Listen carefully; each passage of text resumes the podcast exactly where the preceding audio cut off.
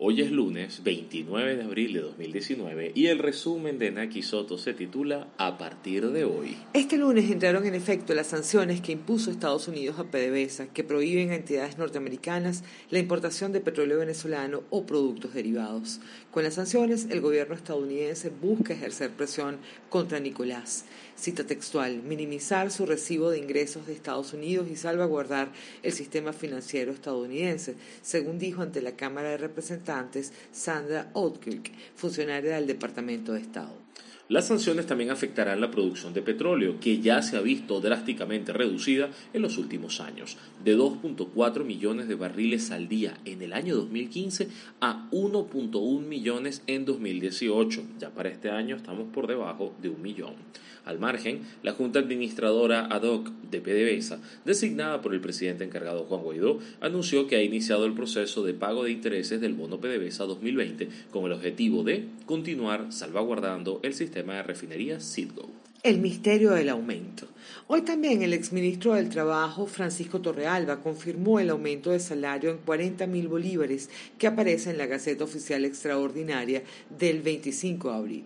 Esta publicación sigue sin aparecer registrada en la página del Tribunal Supremo de Justicia y al margen de Torrealba ningún vocero oficial ha confirmado la información. El nuevo monto supone un aumento de 122% con respecto al salario mínimo anterior y equivaldría a unos 7,6 dólares a la tasa oficial de ICOM, siendo el segundo aumento de salario del año 2019. Las pensiones también serán de 40 mil bolívares. El ticket de alimentación pasó de 1.800 a 25 mil bolívares. Yo no sé qué vamos a hacer con tanta plata, dejando así de representar el 10% del salario porque ahora es el 38% del ingreso integral que han calculado en 65 mil bolívares. Mientras no se detenga la hiperinflación y la devaluación del bolívar, cualquier aumento será devorado.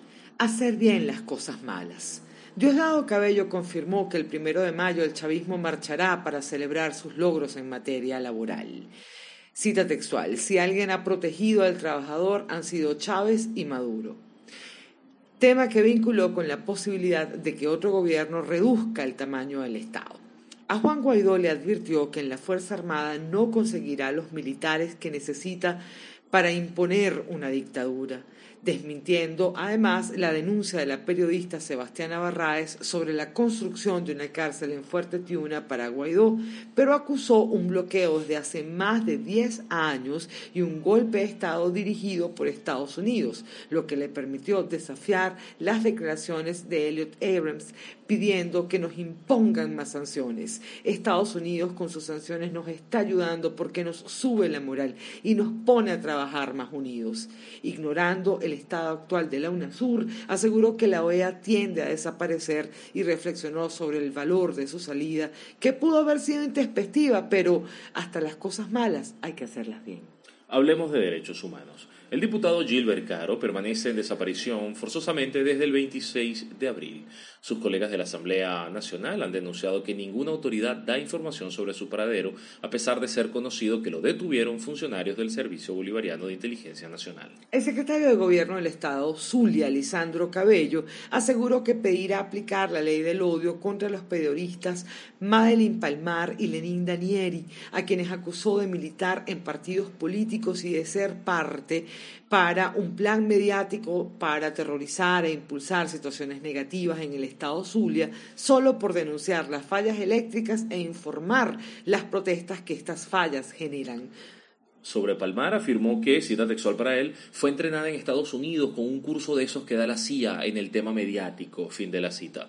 Cabello amenazó con detenciones. El Sindicato Nacional de Trabajadores de la Prensa se pronunció ante las amenazas y rechazó la intimidación contra los periodistas Palmar y Danieri. Néstor Reverol informó en Twitter que el Ministerio de Interior y el Comité Internacional de la Cruz Roja firmaron un convenio para elaborar proyectos de formación sobre áreas que el chavismo vulnera a placer, como derechos humanos, seguridad ciudadana, uso progresivo y diferenciado de la fuerza, gestión de riesgo, entre otros. Para prueba, revisen la denuncia de Foro Penal sobre los 900 pemones desplazados en tres comunidades de Brasil tras los enfrentamientos que se registraron en Cumaracapay el pasado 22 de febrero, además de los 7 asesinados, 62 detenidos y 57 heridos. El arribo de migrantes y refugiados venezolanos a Colombia no para y al menos 327 mil niños niños allí necesitan ayuda humanitaria, advirtió UNICEF, que lanzó un llamamiento para aumentar su presupuesto de respuesta a la crisis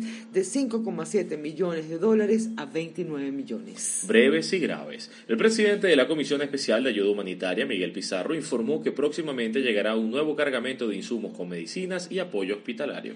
Orlando Alzuru, presidente de la Federación Venezolana de Maestros, expresó su preocupación por el bajo contenido en las actividades escolares y aseguró que técnicamente el año escolar 2019 se perdió. El diputado José Guerra denunció que el régimen de Nicolás saca el oro del país para venderlo en mercados de Turquía y así obtener euros. Sobre el sistema DICOM, dijo que es una manera de legalizar la devaluación del bolívar. Movimientos en el tablero.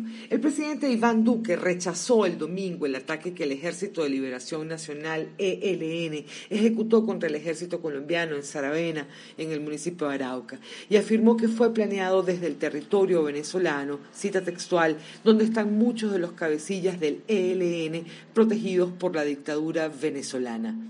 El canciller de Nicolás, Jorge Arreaza, denunció que Duque planifica otro falso positivo por acusarlos sin pruebas. Sin embargo, no dijo nada sobre las amenazas que el ELN le hizo a varios venezolanos en el estado Táchira. El Grupo de Lima pidió a las Naciones Unidas que se movilice para responder a la crisis humanitaria en Venezuela y que trabaje con la Asamblea Nacional y su jefe, Juan Guaidó, ante el carácter ilegítimo del gobierno de Nicolás.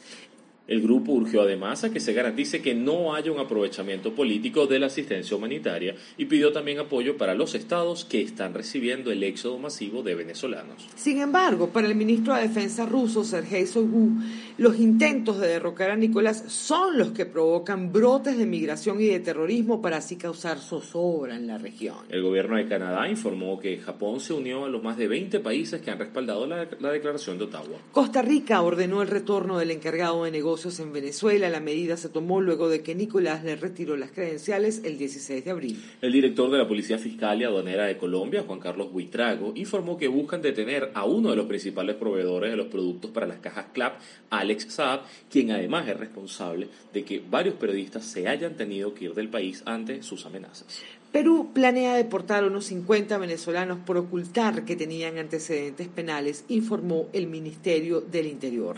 Según la encuesta del diario El Comercio e Ipsos, dos de cada tres limeños que suman 67%, desaprueban la inmigración de los venezolanos. Justo hoy el secretario general de la OEA, Luis Almagro, se reunió con el representante de Venezuela en Perú, Carlos Skull, con quien dialogó sobre las necesidades y desafíos que tienen los 730 mil venezolanos que viven en Perú, calculando que a fin de año podrían ser un millón de personas. Cree una línea de videos para explicar cómo comunicarnos mejor en público, porque hay que seguir, vamos a decirlo bien.